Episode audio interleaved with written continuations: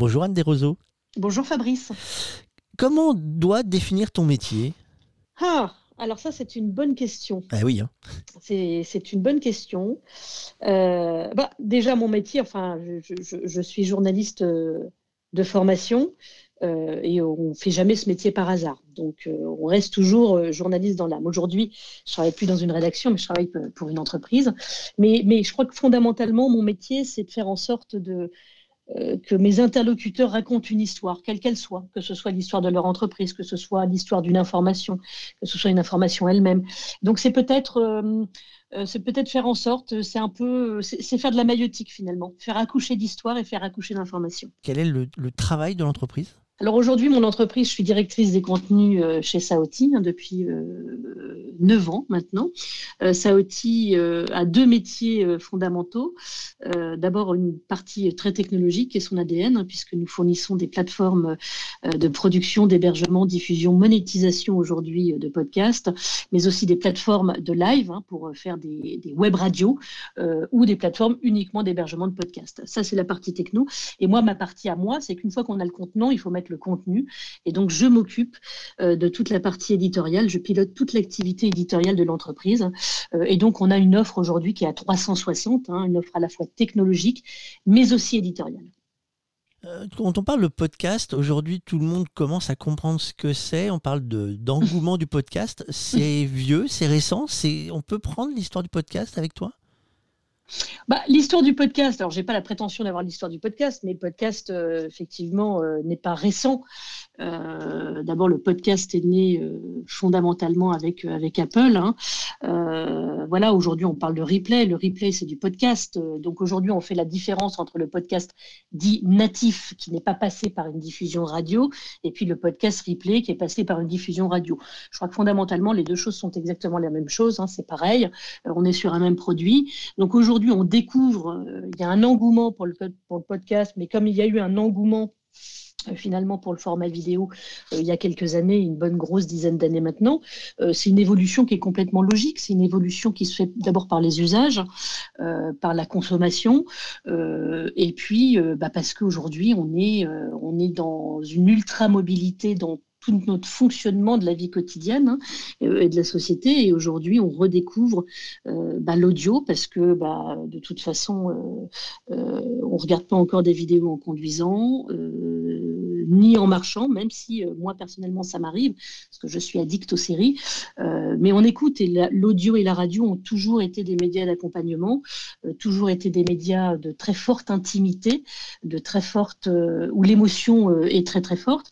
Et aujourd'hui, effectivement, ben, on va chercher de nouveaux formats, de nouveaux formats d'usage, de nouveaux usages dans les médias et on diversifie fondamentalement tous les axes de communication. Donc c'est pour ça qu'il y a cet engouement. Mais comme pour tout engouement, à un moment donné, les choses vont, euh, euh, vont s'ordonner et se ranger. Est-ce que, alors la question va peut-être te faire sourire ou euh, bondir de ta chaise, est-ce qu'il y a des bons podcasts et des mauvais podcasts? Alors, je ne vais pas bondir de ma chaise.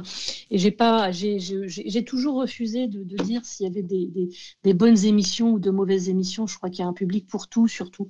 Euh, après, euh, après, il y a, c'est comme pour n'importe quel média, euh, je crois. Il y, y, a une qualité euh, il y a des standards hein, qu'il faut respecter, notamment des qualités de prise de son. Euh, c'est la première chose. Le podcast, il n'y a pas d'image. Euh, tout passe par le son, tout passe par la voix. Donc si la, prise de son au départ est pas bonne, on n'a pas envie d'écouter. Donc j'aurais envie de dire qu'il y a des mauvais podcasts pour ça. Mais dans le fond, euh, sur la partie euh, euh, contenu, il n'y a pas de bon ou de mauvais podcast. Il y a un public pour tout, il y a des cibles pour tout, et, je trouve que c'est déjà, formidable que d'essayer de, produire, de produire un contenu. Donc, voilà, je, dirais qu'il y a du bon ou du mauvais techniquement. une bonne prise de son, et aujourd'hui, il y a du matériel, on trouve du matériel qui est tout à fait raisonnable en termes de prix et tout à fait qualitatif pour commencer. Donc, euh, il faut, euh, en fait, il faut éviter de se dire que le podcast, c'est juste poser un micro sur une table et qu'on parle. En fait, voilà. Euh, comme tout produit éditorial, il y a une logique il y a une logique dans le déroulé du contenu, il y a une logique technique, il y a une qualité technique à avoir. Donc, c'est peut-être éviter, je dirais que le secret, c'est d'éviter de se dire, tiens, allez, c'est super, je vais poser mon micro, puis je vais laisser parler mon intervenant. En fait, je crois que c'est la première erreur à ne pas faire, c'est de choisir d'abord son matériel et de se dire, je ne laisse pas juste le micro ouvert et je laisse parler les gens. Tu as parlé de journalisme, ce sont les études que tu as faites? Oui, absolument. J'ai fait des études de journalisme et euh, j'ai commencé en radio, en presse, enfin en médias, je voulais dire.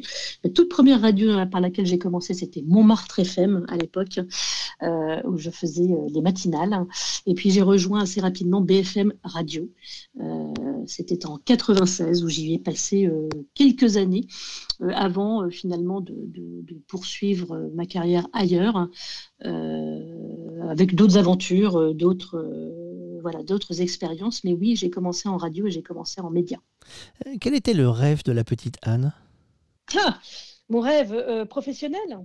J'ai su très tôt, alors j'en avais beaucoup des rêves, hein, mais euh, si je dois euh, euh, parler de mon rêve professionnel, j'ai su très tôt que je voulais être journaliste et, le, journaliste qui, m'a inspiré, qui m'a beaucoup inspiré, que j'admirais beaucoup, c'était Jean-Marie Cavada avec La Marche du siècle. Hein, j'aimais beaucoup ce qu'il faisait et je, voilà, j'avais très envie, envie de faire du magazine comme ça, de société. Aujourd'hui, il y a un meilleur souvenir, il y a un pire souvenir dans cette carrière?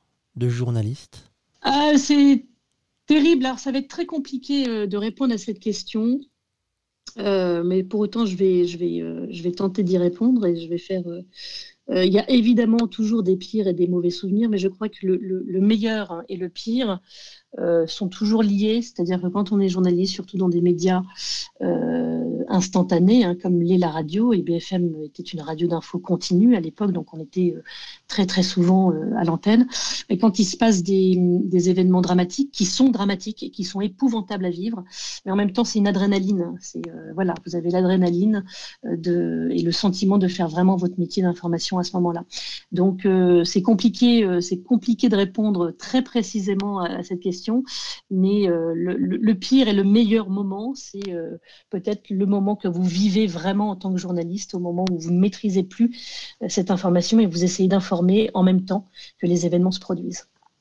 Le Covid, ça a changé les règles du jeu? Euh, Alors, euh, ce qui a fondamentalement changé, alors pour nous non, parce qu'on a la chance d'avoir une activité ou précisément une technologie qui nous permet et qui nous a permis de maintenir notre activité, de continuer à faire des émissions en direct, euh, spécifiquement grâce à notre studio virtuel. Donc ça, ça n'a pas changé grand-chose. En revanche, ce qui a changé, et c'est pas forcément que pour nous, c'est que le, confort du distanciel euh, s'installe euh, fondamentalement et que c'est très très dur de réunir les gens, c'est très dur de rencontrer les gens euh, en physique, ne serait-ce qu'une réunion. Tout de suite, on vous propose, ah ben on se fait une petite visio. Ouais, c'est bien la visio, mais quand vous faites une visio, vous regardez pas les gens dans les yeux. Et il n'y a rien de mieux que de regarder, d'échanger, d'avoir un vrai regard et d'avoir un vrai échange physique. Et ça, et ça, je crois que le Covid a fondamentalement changé les choses, mais pas que dans notre industrie. Hein. Je pense que c'est vrai partout. Anne Desroseaux a-t-elle une patte secrète?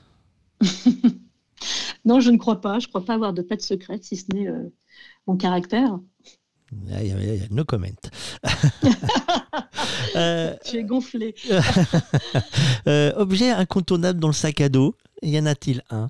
Oui, je dirais que mon, mon téléphone. Il sert à tout.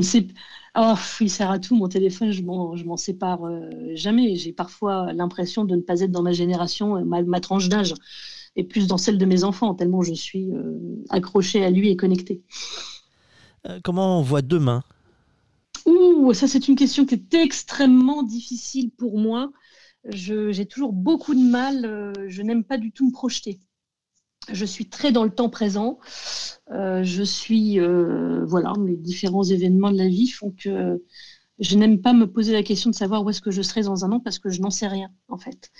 Euh, donc, ça ne veut pas dire que je ne me projette pas à titre personnel et sur beaucoup de choses, mais je n'aime pas me prononcer là-dessus parce que, parce que, en fait, on ne sait pas. Voilà, et que je suis très dans l'instant présent. Alors, du coup, l'actualité, c'est quoi en ce moment? L'actualité en ce moment, bah, c'est évidemment euh, ce qui nous occupe tous en ce moment, c'est euh, l'élection présidentielle. Euh, on ne peut pas y échapper et il ne faut pas y échapper, évidemment. Et puis c'est évidemment aussi là, cette deuxième actualité très forte et très je trouve très déstabilisante au-delà de la, de la gravité des faits, c'est la guerre, euh, c'est la guerre en Ukraine. Et euh, euh, la vraie question que moi je me pose, c'est que ça va être quoi le monde d'après? Parce qu'on a parlé du basculement du monde après les attentats de 2001 aux États-Unis, mais je pense qu'il y a un vrai basculement du monde aussi avec cette guerre et ce conflit. Merci beaucoup, Anne. Merci, Fabrice.